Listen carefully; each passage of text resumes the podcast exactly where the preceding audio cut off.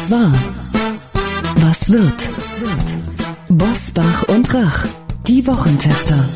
Kompakt. Powered bei Redaktionsnetzwerk Deutschland und Kölner Stadtanzeiger. Und hier sind die Wochentester. Wolfgang Bosbach und Christian Rach.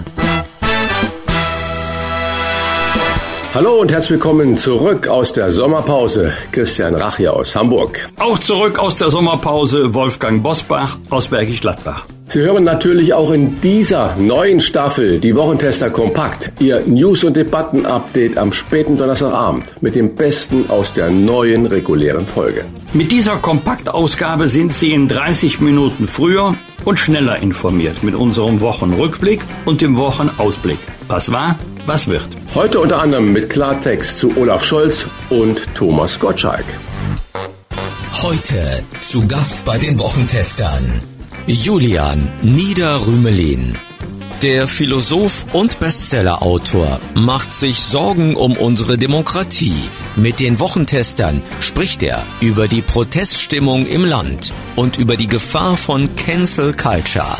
Auch zum Führungsstil von Bundeskanzler Olaf Scholz hat Niederrümelin eine klare Haltung.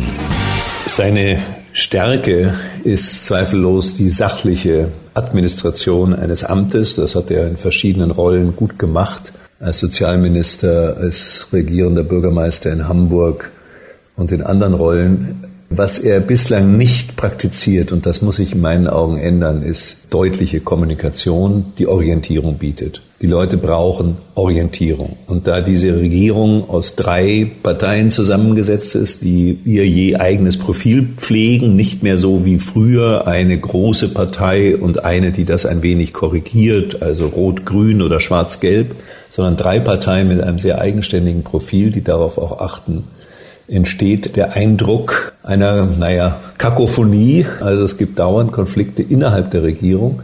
Und so berechtigt die zum Teil sind, entsteht dadurch eine Unsicherheit in der Bevölkerung.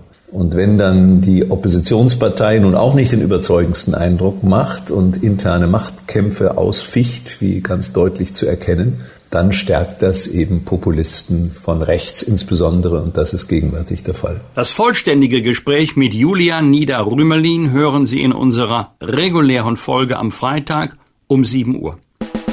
Wie war die Woche? Wolfgang Bosbach und Christian Rach sind die Wochentester. Vor einigen Tagen ist Bundeskanzler Olaf Scholz zurückgekehrt aus seinem Sommerurlaub. Die Probleme für ihn sind in den Ferien natürlich nicht kleiner, sondern eher größer geworden. Die deutsche Wirtschaft schmiert im internationalen Vergleich ab. Die Unzufriedenheit mit der Ampelregierung wächst. Und die AfD hat die SPD überholt und ist in Umfragen nun bundesweit zweitstärkste Partei. Wolfgang, wenn es ein Machtwort oder echte Führung oder irgendwie, ich sag mal, eine Hauruckrede braucht, um Vertrauen zurückzugewinnen, dann doch jetzt. Wir sind ja wirklich an einem entscheidenden Punkt. Inflation, Deindustrialisierung, nur um Schlagworte, mal Krieg in der Ukraine. In Afrika brennt es in der Sahelzone. Und ich höre nichts. Warum passiert da nichts? Also im Kommandoton kannst du eine Bundesregierung nicht führen. Manchmal wird sozusagen Führung auch vorgetäuscht. Wir erinnern uns, das ist ja nicht lange her, an das sogenannte Machtwort von Olaf Scholz, als die drei noch in Betrieb befindlichen Reaktoren noch einige Monate am Netz bleiben sollten. Angeblich hat er ein Machtwort gesprochen, aber jeder weiß doch, dass das abgesprochen war, vor allen Dingen mit den Grünen, die ja lieber früher ausgestiegen wären. Aber der Eindruck ist entstanden, jetzt hat er mal auf den Tisch gehauen, aber wenn man auf den Tisch haut, ist noch nicht mal der Tisch beeindruckt, denn der Kanzler hat zwar die Richtlinienkompetenz, das stimmt, aber jeder Minister, jede Ministerin führt das Ressort eigenverantwortlich. Eine Sonderstellung im Kabinett hat nur der Finanzminister, alle anderen nicht. Und Olaf Scholz ist natürlich auf jeden Koalitionspartner angewiesen, also muss er sie alle pfleglich behandeln, denn in Berlin ist man in einer Koalition verbunden, in den Ländern ist man politische Konkurrenz. In Hessen ist in Kürze Landtagswahlen, in Bayern ist in Landtagswahlen, da tritt man nicht miteinander an, da tritt man gegeneinander an. Da in Deutschland immer irgendwo gewählt äh, wird, ist das ein permanenter Spagat zwischen der Notwendigkeit zur Zusammenarbeit, auch zum Kompromiss, wenn man in einer Koalition verbunden ist. Gleichzeitig profiliert man sich auch vor Ort, da wo gerade gewählt wird, gegeneinander. Deswegen ist es ja schon bei zwei Beinen schwierig. Also Beispiel große Koalition. Früher waren es immer ein großer, ein kleiner Partner. Da reichte das noch. Heute reicht das ja schon nicht mehr zahlenmäßig. Und heute ist es zum ersten Mal auf Bundesebene eine Koalition aus drei Parteien. Das ist ein ganz wackeliges Gebilde. Deswegen ist Olaf Scholz in puncto Führung nicht zu beneiden, denn Führung klappt ja nur, wenn die anderen auch geführt werden wollen. Aber dann komme ich natürlich auch zu deiner Partei, der größten Oppositionspartei, die wir ja im Bundestag haben. Und äh, mir kommt es irgendwie so vor, als hätte die CDU noch gar nicht nach 16 Jahren Führerschaft und äh, Innehaben des Kanzleramtes gar nicht äh, kapiert, wie Opposition denn geht. Denn deine Partei äh, streitet, und zwar nicht nur äh, über die Regierungspolitik, sondern streitet intern und öffentlich zum Beispiel über die Kanzlerfähigkeit von Friedrich Merz. Was läuft denn da schief? Warum sind diese Kollegen und Kolleginnen da in Berlin denn so sehr mit sich selbst beschäftigt? Ja, offensichtlich fehlt es an der notwendigen Geschlossenheit. Offensichtlich äh, haben wir etwas zu wenig Chorgeist in der Union, jedenfalls im CDU-Teil. Äh, denn äh, nehmen wir mal das ZDF-Sommerinterview von Friedrich Merz mit Theo Koll. Friedrich Merz ist ja in den Tagen danach für etwas kritisiert worden, was er gar nicht gesagt hat. Wenn das die politische Konkurrenz macht, kann man sagen, ja, das gehört mit zum Geschäft, da muss er durch. Aber wenn dann die eigenen Leute aufstehen, und zwar nicht die dritte Reihe, sondern die zweite Reihe, und wenn die sich dann öffentlich gegen den Partei- und Fraktionsvorsitzenden stellen, dann nehmen die Menschen draußen die Union oder die CDU nicht als geschlossen wahr. Das hängt auch mit politischen Meinungsunterschieden zusammen. Wo soll die Union zukünftig wieder positioniert werden? zurück ich nenne das jetzt mal etwas flapsig, zur Kohl-CDU mit drei Wurzeln, christlich-sozial, liberal und auch wertkonservativ oder doch eine halblinke, hellgrüne CDU. Das steht sich so ein bisschen gegenüber. Ich hoffe, dass wir dann auch in dem neuen Grundsatzprogramm der CDU wieder etwas mehr Klarheit finden und dass man sich dann nicht nur in allgemeinen Plätzen erschöpft, sondern dass man auch eine klare Richtungsentscheidung trifft. Wofür steht die Union? Auch im Gegensatz zu den anderen politischen Parteien. Was sind unsere Alleinstellungsmerkmale? Aber eine Partei, die nicht geschlossen ist oder nicht als geschlossen wahrgenommen wird, kann nicht den notwendigen politischen Erfolg haben. Noch eine Nachfrage. War es ein kluger Schachzug von Merz, äh, Carsten Linnemann als Generalsekretär einzusetzen? Meiner Überzeugung nach, ja. Mario Chaya, den ich erkenne und auch als Fachpolitiker sehr schätze, hat auch leider nicht so die öffentliche Wirkung entfaltet wie andere Generalsekretäre vor ihm. Und Carsten Linnemann gilt als Wirtschaftsfachmann. Äh, man muss sich ja mal seine Ausbildung ansehen, also seine, seine wissenschaftliche Ausbildung, seine berufliche Erfahrung. Er ist ja übrigens einige Jahre älter, als er aussieht. Er sieht ja wesentlich jünger aus, als er tatsächlich ist worum wir zwei ihn beneiden. Also bei den Grünen würde er mit seiner beruflichen Erfahrung nix, aber ich glaube, gerade in den Zeiten, in einer schwierigen und auch schwieriger werdenden wirtschaftlichen Entwicklung unseres Landes, kann uns auch an dieser Stelle Wirtschaftskompetenz nur gut tun. Kommen wir jetzt zu einem etwas leichteren Thema, lieber Christian. Es geht um die ZDF-Show Wetten das mit Thomas Gottschalk, früher einmal das Lagerfeuer der Nation, Samstagabendunterhaltung für mindestens drei Generationen, den letzten Dino der deutschen Fernsehunterhaltung. Die Show wurde 2021 erfolgreich reanimiert, doch am 25. November diesen Jahres soll jetzt Schluss sein. Thomas Gottschalk will nicht mehr und begründet seinen Abschied offiziell mit den Worten, die großen Zeiten der Samstagabendunterhaltung, über die am Montag überall gesprochen wird, sind vorbei. Zitat Ende. 14 Millionen Zuschauer für Wetten das vor zwei Jahren und mehr als 10 Millionen im vergangenen Jahr. Widerlegen das eigentlich, oder? Das weiß ich nicht. Also Wetten, das war ja, wie du es richtig gerade auch erzählt hast, das Flaggschiff der deutschen Abendunterhaltung. Man hat ja immer sogar gesagt, die größte oder erfolgreichste Show Europas. Ich war nie der Samstagabend Fernsehgucker, das muss ich dazu auch sagen. Es stimmt ja schon, man hat darüber gesprochen und ähm, der, der Abschied von Gottschalk war ja damals nicht ganz freiwillig, sondern er hat ja nach diesem schrecklichen Unfall äh, von Koch heißt er, der Samuel. in einem Samuel Koch, genau, mit einem Salto über ein Auto doch wirklich so schwere Verletzungen davongetragen hat innerhalb der Show, dass er da gelähmt ist bis heute. Das hat, glaube ich, Gottschalk ganz ehrlich so geschockt und deswegen hat er ja aufgehört. Es war ja nicht so, dass die Show dann zu Ende war. Dann hat ja irgendwann Markus Lanz das äh, mehr oder weniger erfolgreich äh, weitergeführt. Und wenn man Wetten das einmal im Jahr laufen lässt, dann glaube ich, kommen auch 14 Millionen Zuschauer oder 10 Millionen Zuschauer da zusammen. Kommt man wieder in einen häufigeren Rhythmus, wird die Aussage von Gottschalk, dass Samstagabendshows vorbei sind, vermutlich zutreffend sein. Aber ich glaube, seine Motivation ist nicht, dass er sich Gedanken um die Samstagabendunterhaltung macht und sagt, das ist vorbei. Dann würde er ja auch nicht diesen ganzen RTL-Shows mitmachen, äh, wo er mit Jauch und äh, Schöneberger da äh, gemeinsam irgendwelche Dinge erledigen muss, wo sie nicht wissen, was da passiert. Dann würde er das ja auch nicht machen, weil das ist ja äh, auch Unterhaltung am Wochenende.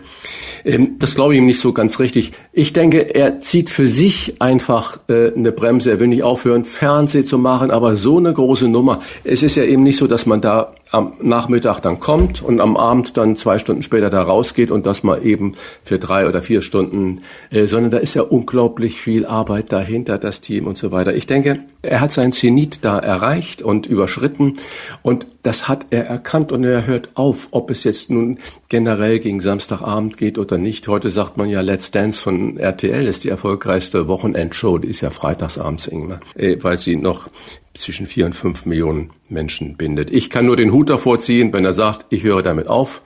Und er macht die letzte Show auch noch alleine, ohne seine Showpartnerin Michael Hunziger, was ich auch richtig verstehen kann, dass er das alleine durchziehen will, die letzte Show. Und das war's dann. Und äh, ja, da kann ich ihm nur eine tolle letzte Show wünschen und sagen, ja, mach es gut, Thomas. Aber ich möchte nochmal zur großen Politik jetzt zurück. Ähm, Showbusiness gehört ja auch bei uns immer mal dazu in unserem Podcast. Und das ist auch richtig so, weil es die Menschen bewegt, genau wie Fußball und so weiter. Aber auch die harte Realität. Mich hat diese Woche ja eine Schlagzeile aufhorchen lassen, lieber Wolfgang, die da lautet, weniger Anträge für Wärmepumpen. Die Nachfrage ist in den ersten sieben Monaten dieses Jahres deutlich gesunken. Das ist noch zart formuliert. Sie ist eingebrochen, muss man sagen, und zwar um 60 Prozent im Vergleich zum Vorjahr. Wolfgang, äh, hat das nach der Debatte um Habecks Heizungshammer, sage ich mal, äh, so hat das, glaube ich, die Bildzeitung äh, tituliert, in Anführungsstrichen, etwas an Reaktanz verloren. Reaktanz äh, bedeutet ja die Motivation zur Wiederherstellung eingeengter oder elementarer Freiheitsräume. Das heißt, die Leute haben genug von Vorschriften, genug von du musst, du sollst und jetzt protestiert man dagegen und sagt, ich baue das Ding nicht ein. Ich vermute, dass das Heizungsgesetz, das sogenannte, äh, damit sehr viel zu tun hat, weil viele abwarten werden, was kommt eigentlich in Zukunft an rechtlichen Regelungen, die verbindlich sind, jedenfalls für viele Jahre, denn dazu gehört ja auch die Förderung. Es gibt ja auch heute noch Förderung für die Wärmepumpen, aber wir werden ja mit einem neuen Förderregime beglückt. Das liegt im Moment auf Eis. Das Gesetz sollte ja ohnehin erst am 1. Januar 2024 in Kraft treten. Dann kam die erfolgreiche Klage in Karlsruhe gegen die Überraschung oder Übertölpelung des Parlamentes mit etwa 100 Seiten Änderungsanträgen zum Heizungsgesetz, die innerhalb von wenigen Stunden beraten und beschlossen werden sollten. Dagegen hat sich Thomas Heilmann von der Unionsfraktion erfolgreich gewehrt, nicht wegen dem Inhalt des Gesetzes, sondern wegen der nicht ausreichenden Beteiligung der Parlamentarier im Gesetzgebungsverfahren, die also nicht genug Zeit hatten, warten, das alles zu prüfen, zu bewerten, um eine solide Meinungsbildung erfolgen lassen zu können. Und ähm, jetzt müssen wir warten, was kommt. Ich halte es übrigens durchaus für möglich, dass das Gesetz in den nächsten Wochen noch einmal inhaltlich korrigiert wird. Deswegen wird es viele, die eine neue Heizung brauchen, geben, die sagen, warten wir erst mal ab, was kommt. Daneben kann es natürlich noch andere geben, äh, die sagen, ich hatte jetzt über Jahrzehnte Öl- oder Gasheizung, ich bin damit äh, zufrieden, ich möchte auch weiterhin auf Öl- und Gasheizung setzen. Ich weiß nicht, ob es dazu Umfragen gibt, das ist für mich nur eine Vermutung, aber dass es auch etwas mit dem sogenannten Heizungshammer zu tun hat, davon bin ich überzeugt. Im Übrigen, was zurzeit in Brüssel in der Pipeline ist, äh, hat äh, noch viel größere Wirkung als das, was wir unter dem Heizungsgesetz, also Gebäudeenergiegesetz verstehen. Da geht es ja um die gesamte Energiebewertung eines Gebäudes und die Einstufung der Gebäude in verschiedene Kategorien. Das Ganze ist allerdings als Richtlinie geplant, das heißt, muss noch in nationales Recht umgesetzt werden. Ich vermute, viele wissen noch überhaupt nicht, was da aus Brüssel auf uns zukommt. Ausformuliert ist es ohnehin noch nicht, aber das wird kommen. Ich habe noch eine Nachfrage zu dem Thema, weil auch der Absatz von E-Autos äh, deutlich rückläufig ist. Also spätestens seitdem da entsprechende Fördergelder ja, gestrichen wurden. Genau, bei Hybrid zum Beispiel und auch bei anderen. Erleben wir da nicht einen Widerspruch zwischen einer öffentlichen Debatte, einer veröffentlichten Meinung und auch einer politischen Meinung zu dem Thema und dem tatsächlichen Verhalten der Menschen? Also sprich, man kauft sich das neue E-Auto erst, wenn es entsprechende Förderung gibt und man rüstet die Heizung auch erst dann um, wenn es sich irgendwie finanziell lohnt? Eins ist doch klar, wenn du eine Förderung in Aussicht stellst, dann warten die Leute. Rechnet es mhm. sich für mich, rechnet es sich für mich nicht. Rechnet mhm. es sich vielleicht erst in ein paar Jahren. Das ist ja auch eine legitime Überlegung. Und bei den E-Autos kommt natürlich noch dazu, dass wir zwar in der Europäischen Union bei der Anzahl der Ladestationen ziemlich weit vorne sind, aber dass wir immer noch für ein Land mit 84 Millionen Einwohnern und einer hohen Pkw-Dichte nicht so viele Ladestationen äh, haben, wie wir eigentlich haben müssten um das attraktiv zu machen im Verhältnis zu der Anzahl der Tankstellen und Tanksäulen, die wir in Deutschland haben. Das gilt jetzt, was ich sage, weniger für den Nahverkehr, für den Nahbereich, als für diejenigen, die große Strecken zurücklegen müssen. Mhm. Also ich selber fahre auch so 60, 70.000 Kilometer im Jahr. Ich weiß, wie oft ich tanken muss und dann bin ich auch wirklich dankbar, dass ich nicht irgendwo suchen muss, wo ich dann ein E-Auto aufladen könnte und dass das Tanken an der Tankstelle vielleicht maximal fünf bis zehn Minuten dauert. Also hat nicht nur was mit Finanzen zu tun, sondern natürlich auch mit der Praxiserfahrung, äh, die man da sammelt. Ja, ich kenne das ja aus früheren Zeiten hm. noch von Auf- und Abwertung von D-Mark. Das kannst du machen. Aber sobald du anfängst darüber zu spekulieren, Aufwertung oder Abwertung oder EZB, senken sie den Leitzins oder senken sie ihn nicht, gibt es Spekulationsbewegungen, also machen oder nicht machen. Aber wenn man sehr lange darüber diskutiert, wird entweder spekuliert, Thema Währung, oder die Menschen halten sich zurück weil sie sagen, dann warten wir erstmal die endgültige Regelung ab, dann gucken wir mal, was es an Förderung gibt und dann entscheiden wir. Ich habe das Gefühl zum Beispiel, dass viele ja innerdeutsch nicht mehr fliegen. Ich gehöre auch dazu, versuche es wirklich zu vermeiden, aus Überzeugung heraus und äh, nicht mehr Flugente zu spielen. Okay, ich war jetzt in Düsseldorf, ich war in äh, München, ich war in Leipzig, ich war in Berlin, immer zu Terminen, immer mit der Bahn, mir steht's hier oben.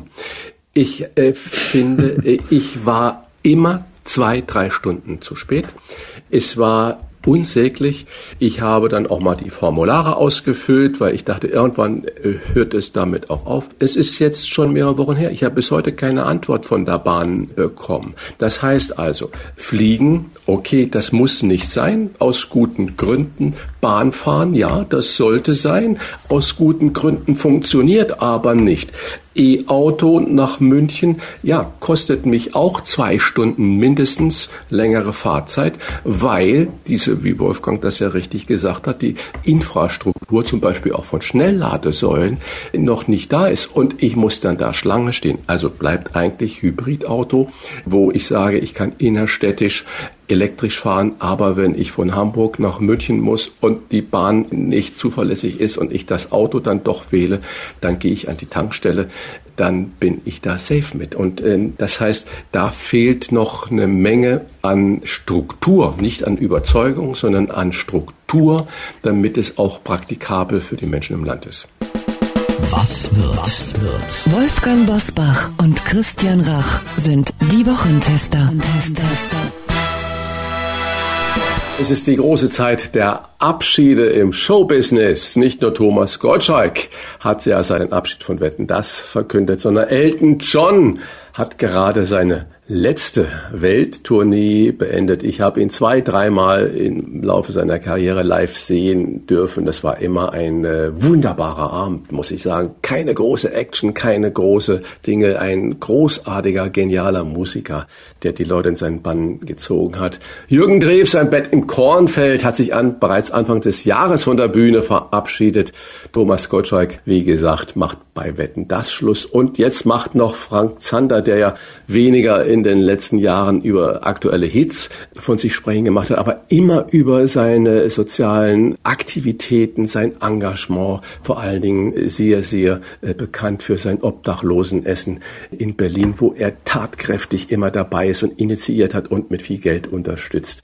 Die gehen alle freiwillig jetzt, jedenfalls wenn man das von außen so betrachtet. Wolfgang, wir beide haben grauen Haaren und zählen ja schon zu den alten weißen Männern, wie wir häufig zu hören bekommen. Ist es nicht Zeit, auch irgendwann abzutreten? Geht man selbstständig von der Bühne oder muss man von der Bühne getragen werden? Zu welcher Fraktion gehörst du? Ich bin die Fraktion, alles hat seine Zeit. Gehen, wenn es am schönsten ist, bevor andere sagen, Jetzt wird's aber Zeit, dass er aufhört. Wir wissen nur nicht, wie wir es ihm erklären sollen. Wer sagt es ihm? Ich hatte auch nie den Vorsatz, mit den Füßen voraus aus dem Plenarsaal getragen zu werden. Politik war immer ein wichtiger Teil meines Lebens, bleibt die Politik auch, aber nie mein ganzes Leben. Und die Entscheidung muss jeder für sich selber treffen. Ich bin eher der Meinung, wirklich, wie schon gesagt, alles hat seine Zeit. Man darf sich auch selber, Christian, nicht so für unverzichtbar halten. Friedhöfe sind voll von unersetzbaren Leuten. Es geht immer weiter. Am Sonntag ist Welt-Linkshändertag. Christian, ähm, bist du Linkshänder? Kennst du einen Linkshänder? Und äh, wie schwer würde dir das Leben fallen, wenn du alles mit links machen müsstest oder würdest? Ja, ja, aber was es alles gibt, also Welt-Linkshändertag, das wusste ich überhaupt nicht, dass es sowas gibt.